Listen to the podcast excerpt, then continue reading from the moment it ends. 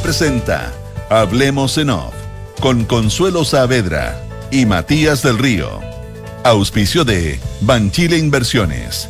Digitaliza el área de recursos humanos con Talana. Universidad Andrés Bello. Consorcio. Clínica Alemana. MitaGo. Suscríbete a tu auto nuevo. AFP Habitat. Más de 40 años juntos. Santolaya, constructora inmobiliaria. Nuevos sabores llegan a Monticello. Y Asociación Chilena de Seguridad. Duna. Sonidos de tu mundo.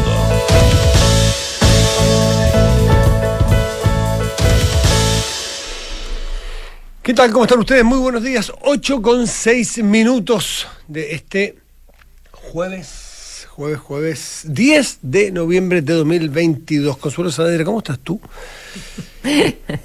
no es fácil eh, caminar en los zapatos del Nico, buscar la fecha. Exactamente, la hora. Yo me iba a poner corbata para que, pa- como para darle un ¿Y? poquito más el tono al papel, pero ¿Y qué no, se me olvidó, se me olvidó, se me olvidó. Pucha, Pero en ¿cómo fin. estás? Buenos días. Muy bien, muy buenos días. Aquí un día, Qué bueno. aquí un día te diría como otoñal, friecito, eh, Mm, Estuve leyendo que iba, que iba a llover el, el fin de semana. fin de, mm. Eh, cosas cortas que leí que iba a llover el fin de semana y que Joe Biden eh, coquetea con la idea de presentarse de nuevo a la presidencia de Estados Unidos. Sí, parece que como que lo anduvo confirmando. Bueno, tú sabes que para Pero, el- pero cumple 80, cumple 80 Cumplió. el 20 de noviembre. cumplió, cum- ah, cumple ahora 80. Tiene 79 y Ya. está de cumpleaños el 20 de noviembre, así que bueno, en fin. Bueno, y para el martes, para el martes eh, Donald Trump anuncia su, su candidatura. Eso es lo que se espera, eso es lo que dijo. Parece. Sí, Todo parece, parece. todo parece. Todo parece, todo parece. Pero, Sí. porque, pero es que, es que Biden se Dijo, dijo, y. Biden dijo que lo iba a conversar con eh, su mujer Jill entre Acción de Gracias y Navidad. Lo que pasa con Tema su- para conversar en las vacaciones. Lo que pasa Proyectos es que, familiares. Sí, pues es que se entusiasmó porque le fue, le fue bien a Biden. Eh, Está bien, pero a esa edad. Sí, exacto. Pero también considera que no tiene mucho reemplazante, no tiene, no, no ha emergido. Claro, pero si te instales tú, tampoco dejas Claro. eh, que haya un reemplazante. Claro, que Yo primero- creo que le da juego un factor importante. que eh, es primero huevo la gallina. Queda poco, ¿ah? El huevo la gallina. Que- es que es poco Exactamente. Temas que conocemos acá en Chile. Mm. O sea, allá. Por supuesto, por Acá, supuesto. Ahora es poco lo que queda, entonces quizás el Partido Demócrata estima que mejor con lo Que no conocido y en fin. Pero, pero eso. Oye, eh, el presidente, sí, el presidente ya en la Araucanía hay imágenes que ya se han dado de, de, de- de un recibimiento, la Fuerza de un despliegue de fuerzas muy impresionante y también algunos cortes de camino en algunas partes, o sea, va a haber, va a haber mambo eh, seguramente. Eh, no, no es como cuando es que se fue a meter a, a, a Temucucu, ni mucho menos, pero va a haber, va- se van a hacer notar eh, los Está, muchachos. está viendo mambo Sí. y, y- y cueca y todo lo que y todo. eh, todo lo que tú estimas desde el día de, de ayer eh, con eh, con in- no sé incendios de, de Mm. cabañas de, de- hay una escuelita verdad Em, cortes de camino eh, hoy día en la mañana em, la resistencia mapuche mayeco adjudicándose la quema de, mm, de un- sí bien digo de, de una, de una escuelita en un sector eh, rural lo- los cortes eh, en el kilómetro 640 más o menos de la, de la ruta 5 sur Entiendo que recibió el presidente un cartel que decía eh, Gabriel Boric no eres bienvenido en el Gualmapu, una parte. Eh, Eh, dice- según decía un sí, periodista aquí, lo, aquí lo estoy Sí. viendo. Gabriel Boric, no eres bienvenido al Gualmapu. Algo pasa en tu micrófono, Consuelo. Las primeras, tus primeras, sí, perdona, tus primeras víctimas, es que me estaba corriendo para vi, vi, vi. ver la foto. tus primeras víctimas somos los mapuche, 500 años de lucha, resistencia mapuche eh, mayeco, eh, este un, un lienzo pintado, qué sé yo, eh, un- esta quema en el sector de Rariruca, informa la radio eh, Bio Bio, una escuelita rural. Hay que considerar que esta también es una gran oportunidad para todos, estos grupos marginales y estos grupos de delincuentes o bandas o como quieran llamarlo, los que, ¿para qué? Para, para darse notoriedad. Es decir, eh, es la oportunidad para decir que van a hacer un sabotaje, es la oportunidad para decirle al presidente, es la oportunidad para pelearle y hacerle un gallito al Estado. Porque el presidente de la República, por lo que entiendo, cuando se subió al avión a, a esta mañana, se acercó a los periodistas que iban en su gira Y le, me lo comentó un periodista que iba ahí, me, escribió. me escribió. Y se acercó a saludarlo y en una conversación informal les, les dijo que eh, sabía que iba a ser una visita eh, difícil, sabía que iba a ser una, una visita tensa, pero que iba muy entusiasmado, es el término que utilizó, iba muy entusiasmado y con mucha energía, porque eh, también ahí hay, mucho que hablar en cuanto a inversión, en cuanto a desarrollo, en cuanto a pobreza en esa zona. Ese, entonces podemos adelantar que podrá ser parte del discurso más importante que va a desplegar el presidente en los dos días de gira por la Araucanía. Ahora, es imposible eh, que con, el despliegue eh, policial y militar que hay no vaya a tomarse ese tema, que es el central, la agenda general. es imposible que no sea así. ¿Mm? Pero él va a tratar de cambiarle el foco. Mm. Em, eh, sí, y, tiene, tiene o sea, va, a hablar con los periodistas. Tiene actividades, no, no vamos a entrar en los detalles, pero con víctimas de la violencia rural en varias instancias, con, em, con comunidades eh, mapuche, eh, rurales, con eh, autoridades eh, municipales, con el delegado, eh, mm. no con el delegado, con el gobernador. Ahora, ahora, a las 7.40. Ahora. Llegó un poco tarde. Electos, digamos. A lo que voy es que está haciendo un, un esfuerzo político donde se de, de instalar un tema como transversal políticamente. No, no va a juntarse solamente con eh, quienes piensan igual que él o quienes están en la misma que consideremos línea, que línea política. Oye, y el cambio, ojo, a propósito de las señales, eh, lo que se planteaba que dormir en un regimiento, ahora mm. eh, todos están diciendo que no. Y, todos los periodistas entraron reporteando el tema, parece que eso no es así. Eso era, era muy. Era, era, ese sí que era un temazo, era un tema muy fuerte, porque eh, si es que se decidió en un momento y se echó para atrás, nunca lo sabremos fehacientemente, eh, pero que había eh, indicios de que así era, iba a poner el foco en, muchos temas. Habría, habría un montón de temas, como por ejemplo, eh, la señal política, claramente no era un tema de seguridad, ¿no es cierto? Eh, el, presidente de Chile hoy puede perfectamente alojar en cualquier hotel de, Temuco y, si, es que está muy complicada la situación, tú aíslas una cuadra y se acaba el problema. O sea, no era... Tendrías que aislar la cuadra porque obviamente puede haber manifestaciones. Por supuesto, pero no era, no era un problema de seguridad. Se alojaba en un regimiento, como se especuló en un momento, por lo tanto, si se, si se intentó, era dar una señal muy política. Y también porque tú abrías inmediatamente el espacio a la crítica de decir, bueno, mire, lo que está haciendo el presidente, cosa que aparentemente no va a hacer, ¿eh? para dejarlo claro, es, claro, él duerme con militares, que es todo lo que nosotros en las zonas rurales quisiéramos. Hay un testimonio que leí el otro día de una mujer ¿eh? que vive en una zona rural que dicen desde que está el estado de emergencia y hacen guardia los eh, militares que pasan dos, tres o, carabineros dos o tres veces por mi casa en la noche en una zona rural, podemos dormir. Gracias a eso podemos dormir de, corrido. Bueno, era curioso que hubiese un sector, no el presidente, pero un sector que apoya al presidente que dijera que no se puede militarizar la Araucanía y que él durmiera resguardado por militares. También podría ser leído como una señal de apoyo a los militares, pero eso tendría que haber ido de la mano o tendría que ir de la mano con revitalizar todas las leyes que tienen que ver con eh, resguardo policial, estado de excepción, eh, seguridad y orden público en general, para poder tener coherencia. El presidente de la República conoce la zona y la conoce bien. El 7 de agosto del 2016 estuvo no solo en Araucanía como diputado, estuvo en Temucucuy con Gonzalo Winter. Hay una foto que acabo de ver con Gonzalo Winter y un grupo de diputados. Eh, en ese momento no sé si Winter era diputado o era asesor, pero está la foto. Eh, y pone ahí, estoy aquí en una zona liberada, y él mismo corrige su Twitter. Dice una zona recuperada, no liberada, me equivoqué. O sea, conoce el tema, conoce el territorio, conoce a su gente, conoce la realidad de las comunidades. Eh, por lo tanto, eh, lo que podría dar, como señalo hoy día, es también apoyar, estar y, y, escuchar mucho a las víctimas de la violencia, que es la otra parte, y atender los problemas de inversión y pobreza, que son los problemas reales. Siete de las 10 comunas más pobres de Chile, Consuelo, están en la Araucanía. 7 de 10. Entonces, ese es el verdadero problema de la Araucanía hace mucho tiempo. ¿Mm? Estaremos todos pendientes de esto, hoy y mañana. 8 con 14.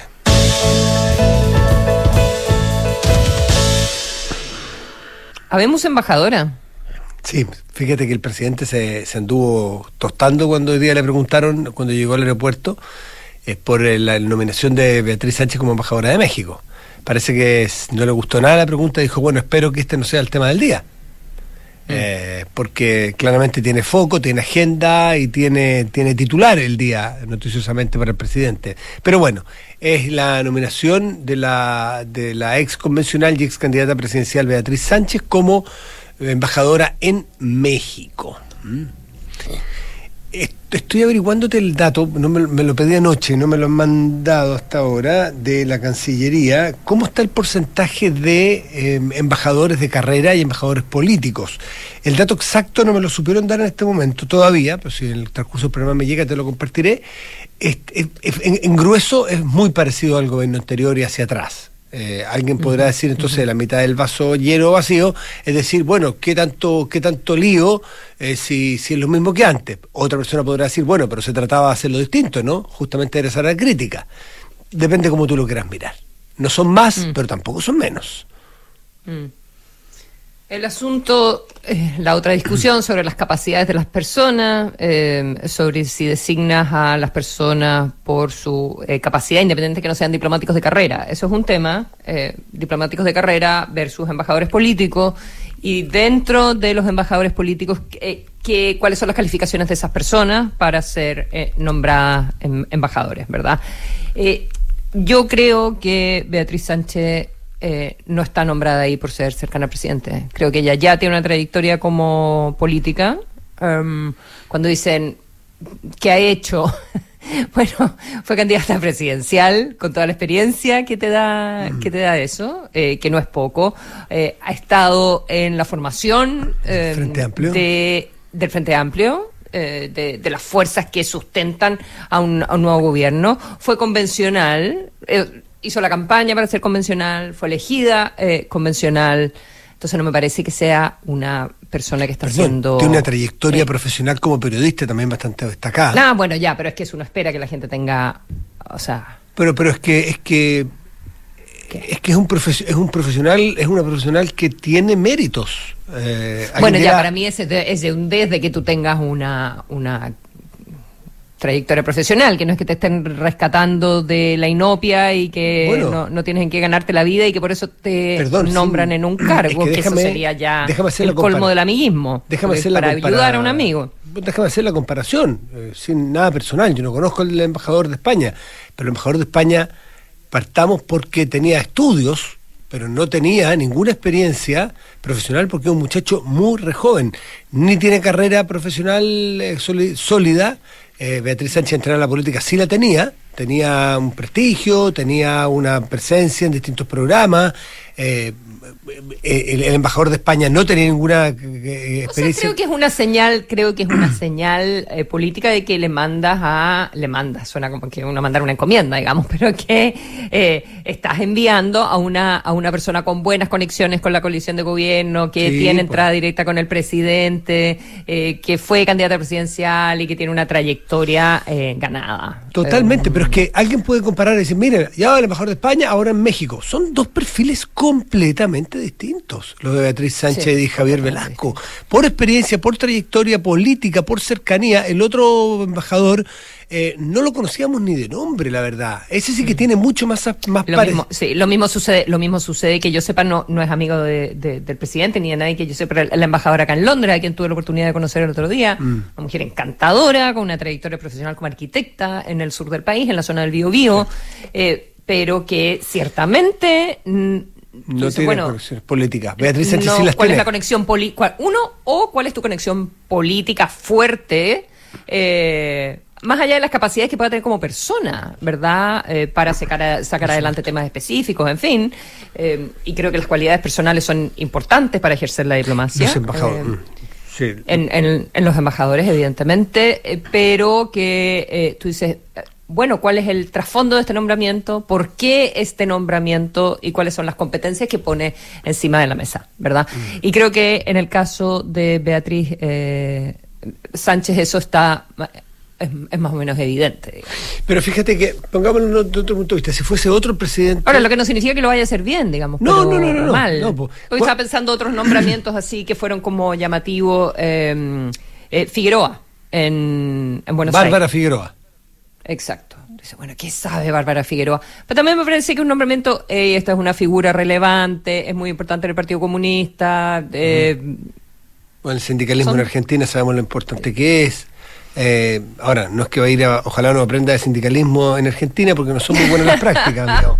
Eso es aprender Claro, de la mafia. Hacer esta descripción no significa que Claro. uno este, La- el sindicalismo en Argentina es mamá mía, digamos, son los dueños del país, no permiten que, que- Pero que hay una, florezca la, lo- la hay, democracia. una, hay, una lógica, hay una lógica detrás. Sí, sí, sí, Ese sí, sí. Pero me parece que comparar con el caso de Javier eh, Velasco de España con el de Beatriz Sánchez es completamente errado por trayectoria, por peso político interno eh, y, y- y- y para los que crean que solamente pueden ser embajadores las personas de carrera con conocimientos técnicos diplomáticos, que son muy importantes. Los embajadores no solamente van a hacer acuerdos comerciales, no solamente van a hacer eh, eh, eh, aumentar y mejorar los flujos de inversión y de, y de relaciones, también hay Porque para eso, mucha por lo demás, política. Y, para eso tienes una, Un una- equipo y un toda una respaldo, sé yo. infraestructura y un equipo permanente en las embajadas más importantes de los países más importantes, con los agregados comerciales, con las oficinas de Pro Chile. eh, eso, Sí. eso está. Y, y, es- y está haya embajador o no haya embajador, ellos siguen trabajando. Em, faltan un par todavía de eh, embajadas por confirmar. Me interesa, Eh, ¿cuáles faltan? eh, China, que ya está el, el candidato, pero, pero falta que, que, el- que estén listos con, con el agreement. Colombia, creo que falta todavía. ¿Y cuándo en Colombia? Y, y, y, y- y Brasil, de polo. Pero ya de Polo no lo han ratificado. No, porque todavía está Bolsonaro. Sí, pero como que va a ser a partir del primero de enero, si es ahora no más, el cambio de mando. Pero en fin, el, Bueno, el- pero el no es antiguo- todavía, por lo tanto no- está listo, em- eso voy. sí, el anterior embajador No en Brasil, y el anterior embajador en Brasil le leí una entrevista que decía que le parecía un error, que él sí es embajador de carrera y tiene mucha experiencia, ha estado en muchos países, que le parecía un error desde el punto de vista diplomático eh, insistir con, eh, con este con este candidato, con, con Sebastián de Polo, porque además probablemente tendría que ver cómo resultó la elección del otro día, que si bien ganó Lula, la cosa quedó muy dividida, quedó con mayoría, Bolsonaro en alguna de las cámaras, no era momento de ir a enrostrarle ni meterle el dedo en la herida, el dedo en la llaga, como diciendo, mire, ustedes perdieron y ahora entonces nosotros hacemos lo que queremos, que no era, no sé, y en una de esas si se ha demorado el nombramiento de Polo, lo están repensando, ¿ah? en una de esas, te digo. En fin. 8 con 22 minutos.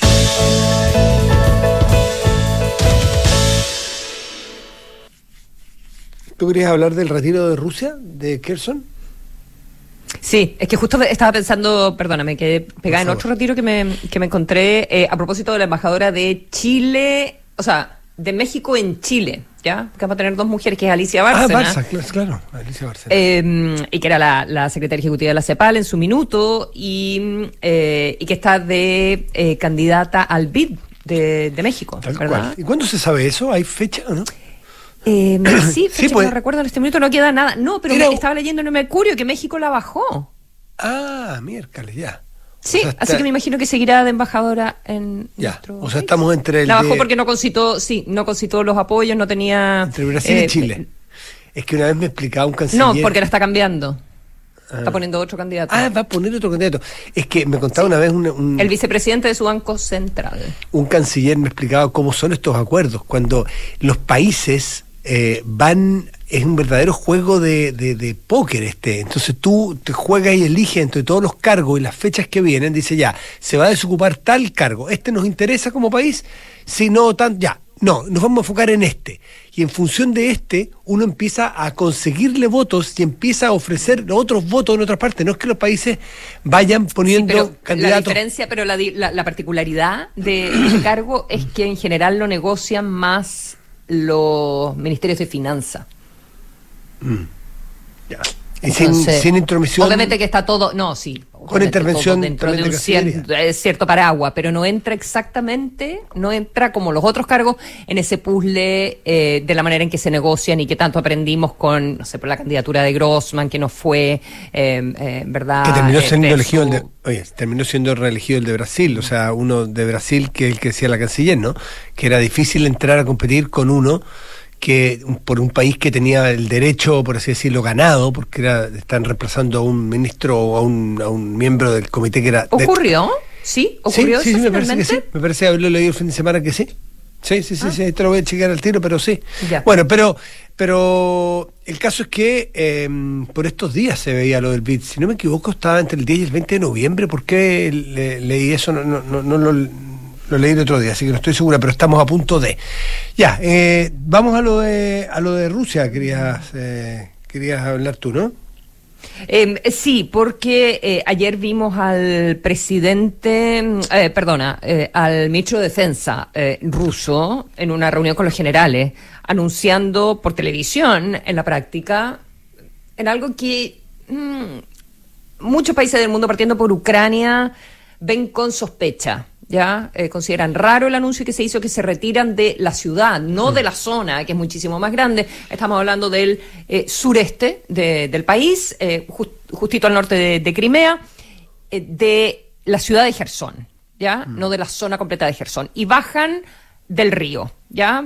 Hay un río que está ahí y bajarían por lo menos unas 30.000 tropas ya hacia el sur del río para pasar el invierno hacia el sur del río.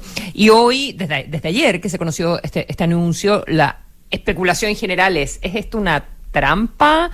¿O es esto una preparación para pasar el invierno y luego volver eh, hacia el norte del río? Estoy hablando por parte de, los rusos, ¿verdad? El presidente eh, Zelensky dice... Mm, no me calza. Estas cosas no se regalan, ¿verdad? Esto, esto no puede ser no puede ser un regalo, esto es muy, muy extraño, ¿verdad?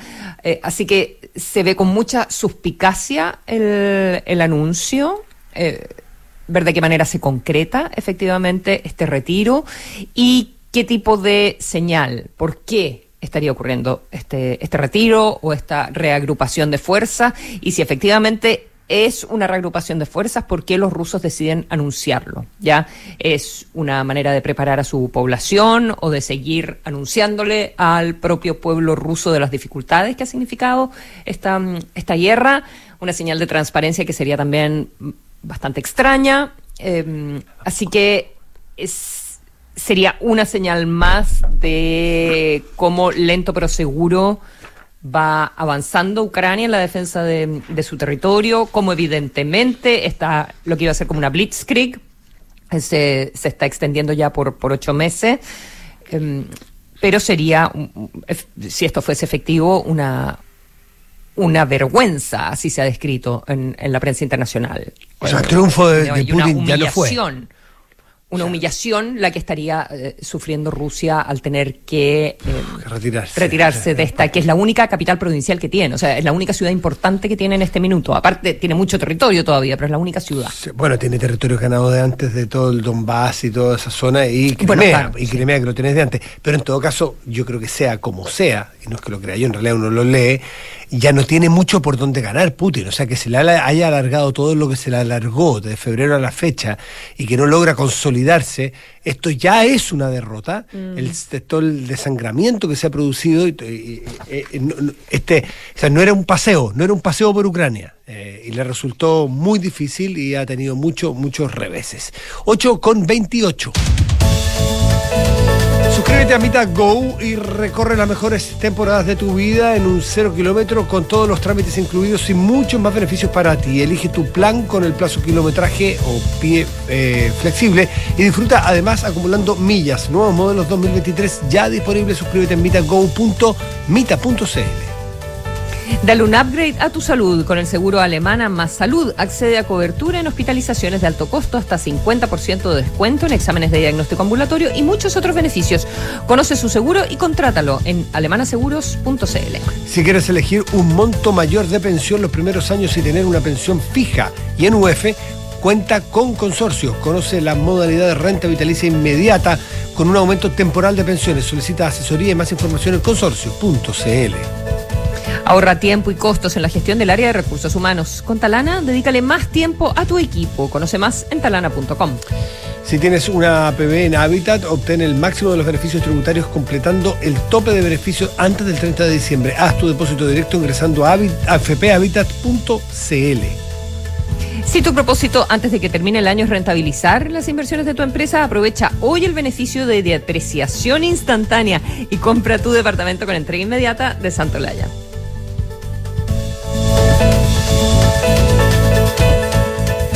En Universidad Andrés Bello creemos que un Chile mejor es posible.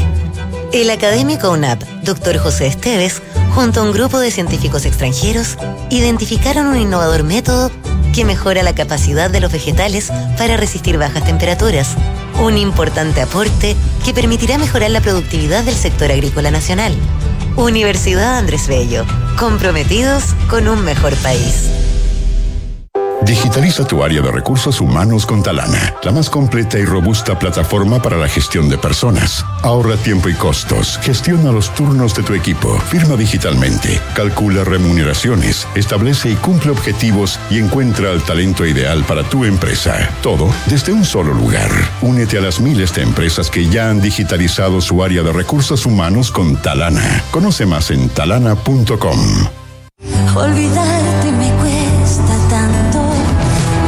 Artista ícono del pop español regresa a Chile, Ana Torroja, Tour Volver. Sábado 12 de noviembre, 21 horas, Gran Arena Monticello. Entradas por topticket.cl. Ana Torroja en concierto.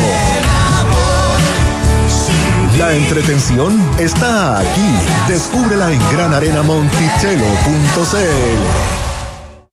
Descarga y usa la aplicación Mi Inversión. Con ella podrás realizar operaciones en cualquier momento del día, revisar el comportamiento de tus inversiones en línea y acceder a recomendaciones y alternativas de inversión de forma 100% digital desde tu celular. Hazte cliente hoy mismo en banchileinversiones.cl. Banchile Inversiones. Inversiones digitales para todos.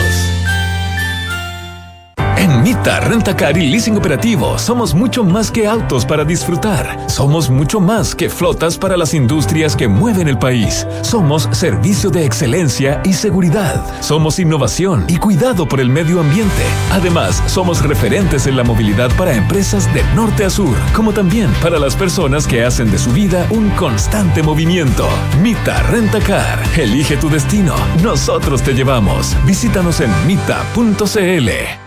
Hace unas semanas hice un cambio y desde que me vengo en visa a trabajar las cosas han mejorado. He mejorado mi estado físico, ando mucho más relajado y además he ahorrado plata. Porque en AFP Habitat creemos que los grandes cambios comienzan con decisiones simples. Cámbiate a Habitat y haz crecer tus ahorros con la AFP número uno en rentabilidad en todos los fondos desde el inicio de los multifondos. AFP Habitat, más de 40 años juntos haciendo crecer tus ahorros. Infórmese sobre la rentabilidad de su fondo de pensiones, las comisiones y la calidad de servicio de su AFP en el sitio web de la Superintendencia de Pensiones www.spensiones.cl.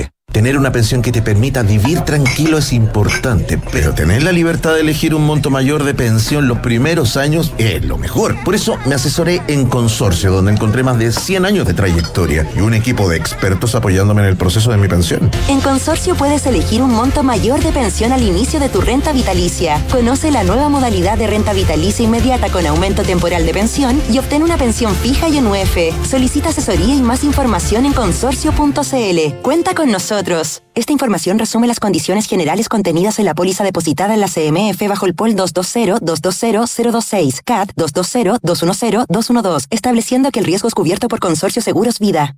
En la Asociación Chilena de Seguridad abrimos nuestras puertas para entregar salud no laboral a la comunidad. ¿Y si me duele la cadera y estoy en FONASA, igual me podrá atender el H? Sí, puedes. Conoce nuestros servicios disponibles en h.cl slash salud. Asociación Chilena de Seguridad. Nadie cuida mejor a los trabajadores de Chile y sus familias. Servicios disponibles solo para mayores de 18 años. Las mutualidades de empleadores son fiscalizadas por la Superintendencia de Seguridad Social. www.suceso.cl Aprovecha ya tu departamento con entrega inmediata y depreciación instantánea. Sí, depreciación instantánea. Solo hasta el 31 de diciembre aprovecha este beneficio tributario exclusivo para contribuyentes de primera categoría. Compra hoy un departamento con Santolaya y aumenta el patrimonio de tu empresa. En Santolaya te esperamos con oportunidades y descuentos para armar tu pack de inversión. Conoce más en santolaya.cl. Jefe, dígame, ¿sabe usar los excedentes Sense para capacitar a los trabajadores? Chupaya, ¿me pilló? Mandomedio.com, pues jefazo.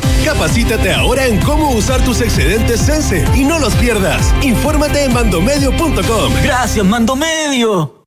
Transforma la data en información y la información en oportunidades. Ahora podrás medir, controlar y gestionar el consumo energético de tu empresa de manera amigable y transparente. Presentamos la nueva sucursal virtual para clientes Colbún. Más que información, un panel de control. Accede desde colbún.cl. Sumemos valor, sumemos energía. Colbún. Hablemos en off. Consuelo Saavedra y Matías del Río están en Duna.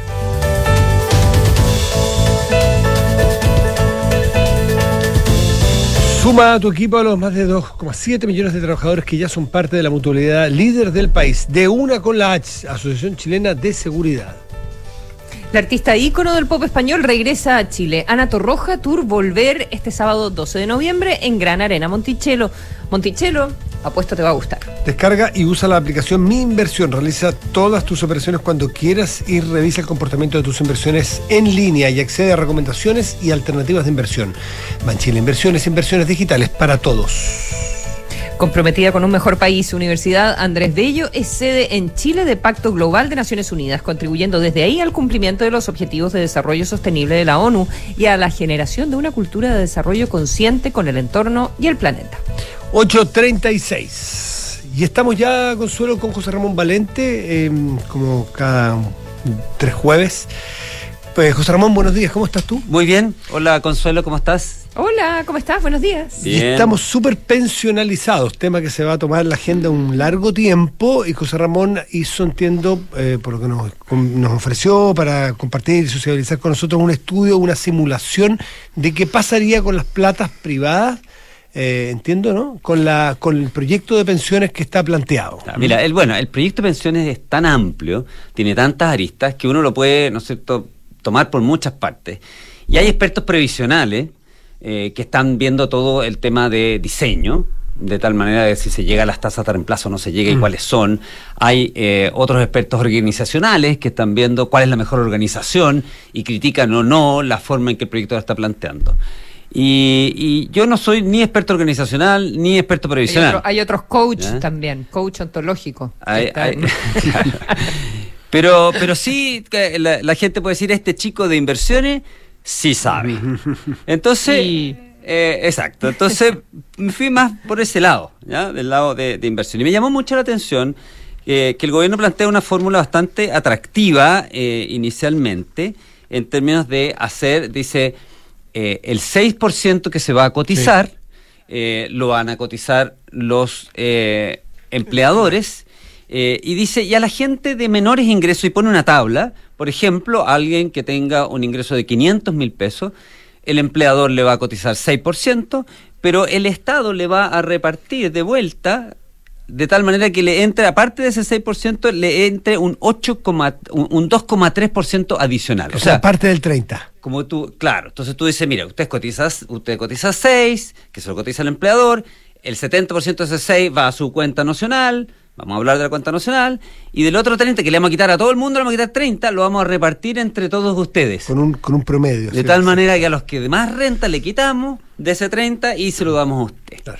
Entonces, ¿cuál es el ejercicio básicamente eh, que, hice yo? Yo dije, ¿qué, qué pasa eh, con la... En 40 años, yo parto cotizando hoy día y pasan 40 años y yo pongo ese 6% a, a trabajar, más el 2%, eh, em, y lo comparo con eh, en dos alternativas. Digo, uno son estas cuentas nocionales que habla la reforma, en la cual se le va a poner una rentabilidad garantizada, ¿no es cierto? Se habla de una rentabilidad Esto garantizada. Del, del- No se ha dicho exactamente el guarismo, no se dice si es dos o tres. Dos y- sí, ha, dos- su- dos- ha- ha habido, ¿no es cierto?, conversaciones, filtraciones, y se habla como de un UF más dos. Mm. Entonces yo el ejercicio lo hice con UF más dos. Puede no ser el final, pero el ejercicio está hecho con UF más dos. ¿Y qué es lo que quise hacer? Comparemos pa- histórico, ¿cuánto es el, el histórico de rentabilidad del sistema? El histórico de rentabilidad del sistema es de 7%. UF más UF más 7. 7. ¿ya? Ha ido bajando, en el momento era UF más 8, pero los últimos Sí. años han sido malos. Han sido malos. Y entonces yo dije, bueno, con la experiencia que tiene este chico en el tema de inversiones, entonces te dice, ¿qué podría esperar? Una cosa es hacer el ejercicio y decir, bueno, comparemos UF más 2 con el UF más 7 que ha sido el histórico. Hice ese ejercicio.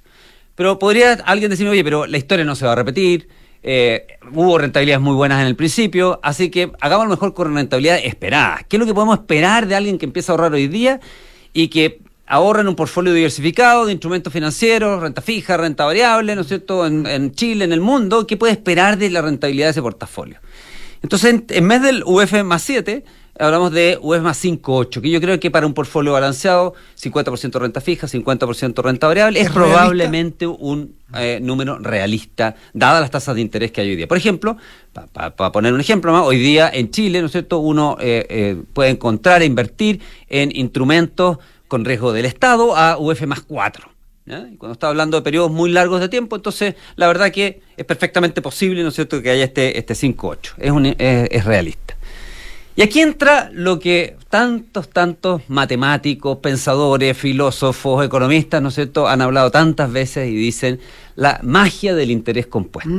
Cuando tú hablas de 40 años, en 40 años una diferencia, ¿no es cierto?, que vaya entre 2 y 5,8, acumula tantas veces que al final, eh, aun cuando te, eh, tú cotizas por 6 y te regalan 2,- 2,3 más, de tal manera que terminas cotizando por 8, si hubieses cotizado solo por el 6 y te ganas el 5,8% en vez del 2, terminas, ¿no es cierto?, con un portafolio que es 50% más alto que lo que vas a terminar con el UF más 2.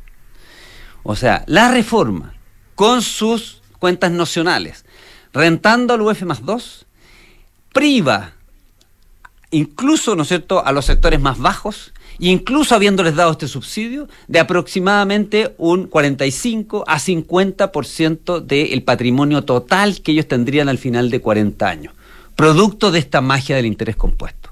Que para los que nos escuchan, a lo mejor dicen, ¿qué será esta magia del interés compuesto? ¿De qué es que uno puede asimilar como la, simplemente como una progresión geométrica, ¿no es cierto? Uno O sea, dice, mira, Le vas poniendo el interés a lo que ganaste el año pasado, acumulas y después el interés sobre lo acumulado, sobre lo acumulado, sobre lo acumulado. No sobre la base. En términos de numéricos simples, uno dice, oye, cuando uno, cuando uno progresa eh, aritméticamente va 1, 2, 3, 4, 5, Claro. 6, 7, 8.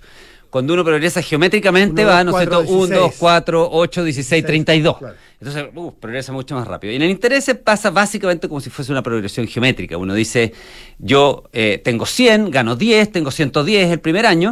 Al 123, segundo año, ¿no es cierto? Eh, 123. si vuelvo a rentar 100, bueno, ya no tengo 120, porque no es 10 lo que rento, sino que rento eh, 10 sobre 100, pero rento 10 sobre 10 también, y dieron uno más, y por lo tanto, ¿no es cierto?, tengo 121. Y eso acumulado en 40 años te genera una brecha tan grande, ¿no es cierto?, que al final, eh, independientemente de que te están favoreciendo con más cotizaciones, terminas por debajo de lo que tú habrías tenido. Y yo no digo una FP, digo en cualquier portafolio diversificado administrado por una FP, por otra entidad, por eso digo, no me meto en la estructura del sistema, simplemente metiendo en el tema de inversiones. Entonces, uno dice, no hay alquimia al final en, los, en, en estos, en estas propuestas. No hay alquimia en las propuestas de, tributarias, no hay alquimia en las propuestas eh, de pensiones. Y cuando digo alquimia, ¿no es cierto?, entendemos que el fondo es transformar metales baratos, digamos, en oro. Eh, y es por cierto como hacer aparecer plata. Lo que se hace, ¿no es cierto?, es transferir plata, ahorrar eventualmente en costos que puedan haberlo, pero aquí hay un costo enorme para quienes están, ¿no es cierto?, poniendo este esfuerzo de ahorro adicional, que es de 6%, dice, bueno, lo pone el empleador, vamos a hablar de eso, eh, pero al final la sociedad está poniendo un 6% más en las cuentas de los, de los trabajadores, eh, y si ese 6% al final solo van a, rentar UF más 2, se está, ¿no es cierto?, perdiendo quien eh, recibe esa plata un porcentaje gigantesco de toda la plata que pudo haber ganado. Ahora, algunos antes de dicen... hablar del empleador, Sí. a- antes de hablar del empleador, alcanzo a preguntarte de cuál es la lógica detrás de eh, establecer esta rentabilidad garantizada eh, en el 6%, eh, por ciento, porque hasta donde yo he podido eh, leer y escuchar, el gobierno dice es que te tiene que ser un fondo con menos riesgo, Mm. ¿ya? Y, eh, y a mí uno dice, ya, hace sentido, pero en realidad el menor riesgo cuando uno está haciendo las inversiones hace sentido para los que somos más viejos, ¿verdad? Y por eso están los fondos más conservadores, el gobierno además ahora está en el proyecto diciendo, no, ya no, no va a ser fondo más conservador o no, sino que usted por su edad se va a ir quedando en fondos más conservadores a medida que envejece y se acerca a su edad de, de jubilar. ¿Por qué el gobierno eh, hace un diseño de eh, esta rentabilidad con menor riesgo, por lo tanto, con inversiones más conservadoras, si se supone que el 6% también es una inversión a largo plazo? Bueno, hay varias hipótesis, no, no te puedo dar la respuesta porque no puedo meter la, en la mente del gobierno, pero primero, tú, has- tú dices menor riesgo, y ahí, Consuelo, hay, un- hay una clave, la semántica en esto es súper importante. Eh, los profesores que, eh, de, de finanzas y de economía que inventaron la teoría de portafolios y la, ¿no es cierto?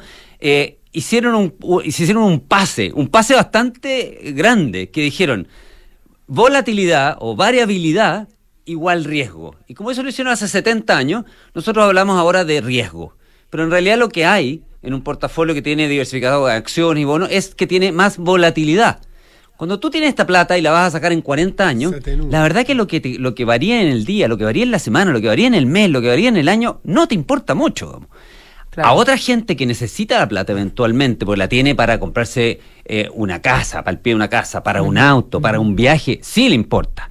Y al que tiene poca tolerancia al riesgo, porque dice, oye, esto yo tenía 100, ahora tengo 50, bajó, tiene mucha volatilidad, también. Al que se, al que se pone, al que invierte con deuda, tiene mucha relevancia, porque si tú dices, oye, yo invertí 100, pero pedí 80 prestado y le puse 20 nomás, si tiene mucha volatilidad y de repente el portafolio que era 100 vale 70, ya estoy bajo el agua, digamos, tiene mucha relevancia. Para una persona que invierte, y muy bien lo dice la Consuelo, a 40 años plazo, la volatilidad de el- no, tiene, no es riesgo, es volatilidad y volvemos a la base, ¿no es cierto? El verdadero riesgo, los americanos le llaman el shortfall, o sea, que quedes debajo de lo que pudiste haber obtenido. Y ese es el riesgo que se le está metiendo. Entonces, no es un portfolio de menos riesgo, es un Bueno, portfolio de menos de volatilidad, menos volatilidad, con un gran la- riesgo, de un gran, gran riesgo de quedar muy por debajo de Ya, eh, lo es que que pudiste haber obtenido. respuesta, yo te hice la pregunta, eh, quería saber si me ibas a dar esta respuesta o no, pero no me la das. Y como tú has estudiado más el tema, Ah, pero dale, quiero saber si el 6% en el fondo, eh, sobre todo al comienzo, eh, Se va a usar. hay que repartirlo entero. Entonces, eso no es. puedes estar apostando a alta volatilidad porque necesitas usarlo ahora. que y ser- además, políticamente se ve horrible si es que eh, todos los días, no sé, pues todos los meses vas a tener un, en, en el diario comparando eh, los resultados de- del fondo público y el fondo privado. Por supuesto. Bueno, es que uno tiene una naturaleza, Consuelo, entonces mi naturaleza es explicarte primero la parte de la volatilidad, pero no significa que Ay, era la gracias. explicación completa. ¿ya? La segunda parte de la explicación es lo que Gracias, tú me estabas gracias. diciendo. Que efectivamente, cuando la gente no entiende mucho, pero cuando te dicen cuentas nocionales, lo que te están diciendo es que va a tomar tu plata y la van a poner en un registro contable. La plata se la va a quedar el Estado. Y la puede usar. No sabemos cómo, no sabemos en qué, y la va a usar. Pero tú tienes un registro que es un vale por. Entonces tienes un, no sé, tú, un sistema político, eh, una ley que te dice que te vale por. ¿Ya? ¿Y cuánto vale? Bueno, lo que usted puso más 2% en UF o, o 2.5 o 1.5, lo que se defina, ¿no es cierto? Vale por lo que los 100 que puso más UF más 2, ¿no es cierto? Eh, y mientras tanto, toda esa plata puede ser utilizada. Y por eso es que yo partía diciéndote, no hay alquimia en estos sistemas, y ahí iba justamente a lo que tú dices, Consuelo.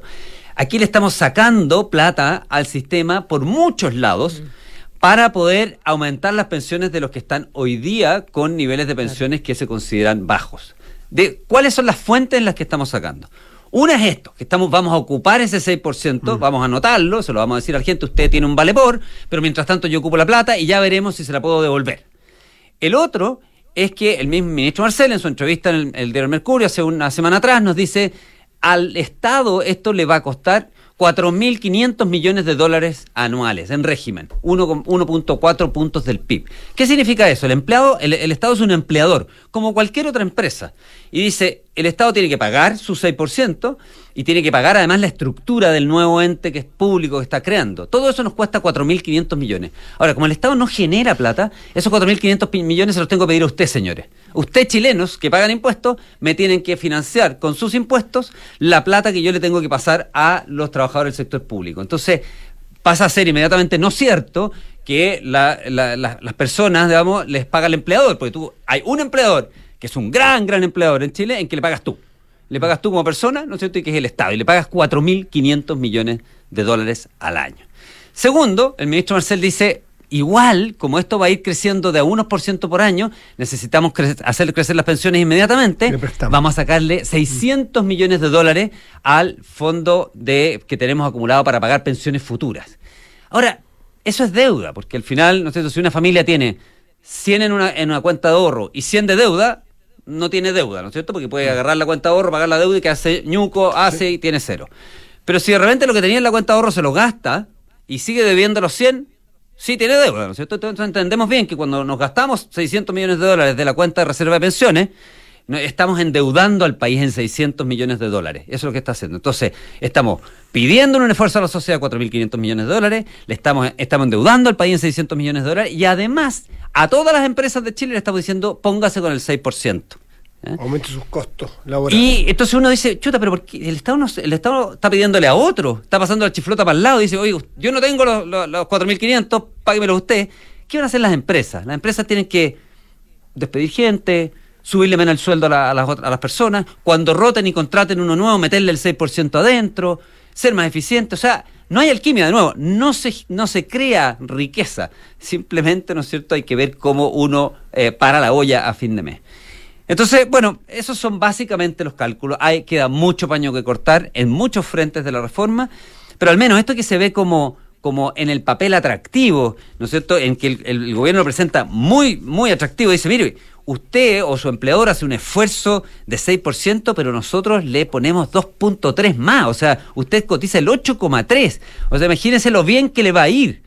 Si es a UF más 2 en la cuenta nacional, pierde el 45% de lo que habría obtenido si es que esa plata, en vez de invertirla en su UF más 2, la hubiese puesto en un portafolio de- diversificado de activos financieros administrado por un FP o por un banco o por cualquier otra entidad. Y eso es bien brutal y tiene que ver eso simplemente con esta magia del interés compuesto. Y si tú hicieras una cotización, un aumento de cotización 6% a, a capitalización individual, digamos lo que planteaba la oposición, ¿cómo lograrías, eh, cómo podrías hacer un diseño para subir pensiones hoy eh, a, a la gente que no va a haber cotizado ese 6% adicional durante, en teoría, 40 años?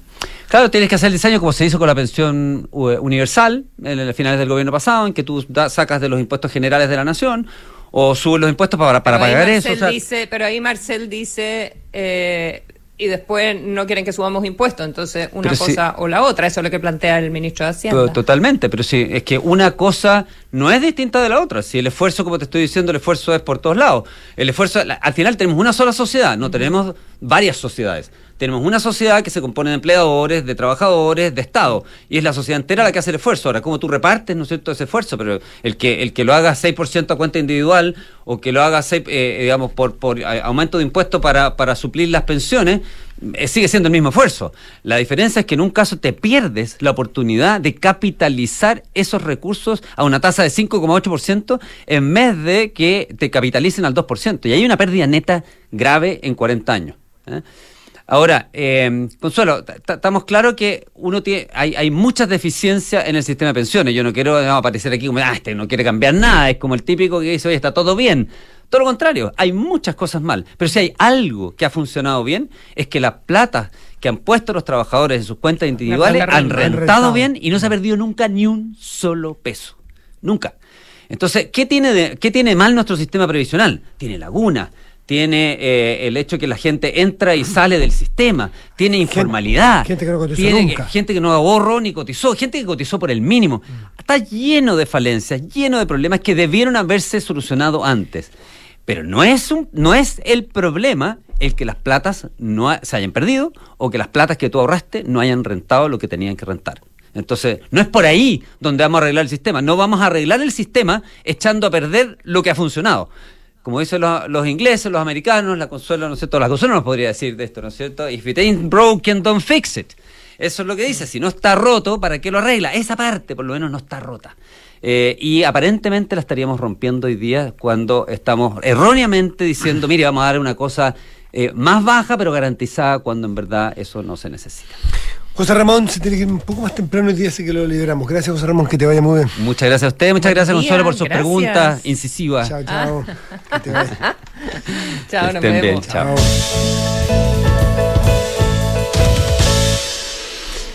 Consuelo, el- hablamos muy a la pasada sobre el- la elección norteamericana y fíjate que todavía no se termina de contar. De hecho, hay algunos estados que van a ir a segundas vueltas, ¿eh? que van a. Pero estaba mirando el último conteo y en- en el Senado, 48 a 48, eh, se mantiene hasta ahora un, el mismo empate con que estaba la- el, Senado norteamericano, que tú sabes que lo desempata la vicepresidenta Kamala Harris. Eh, por lo tanto, vamos a ver si es que, porque algunos pensaban que esta supuesta marea roja iba a ser que eh, los republicanos lograran la mayoría. Hasta aquí no se ha logrado.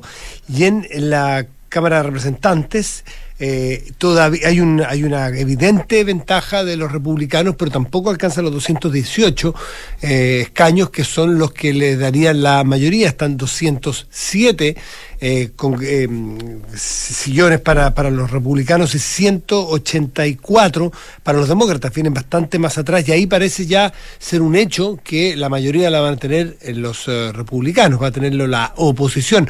Por eso es que a lo mejor muchos se habrán sorprendido respecto del clima anterior al 8 de noviembre, como el presidente Biden hoy día dice que está muy abierto a trabajar con los republicanos, porque ve que lo necesita, de que necesita trabajar con quien tendrá la mayoría y porque también tiene que dar señales políticas de cómo, cómo se viene en la mano, ¿no? Y cómo competirle políticamente a un, Don- un Donald Trump que seguramente le va a entrar muy fuerte al gobierno o a lo que resta de gobierno.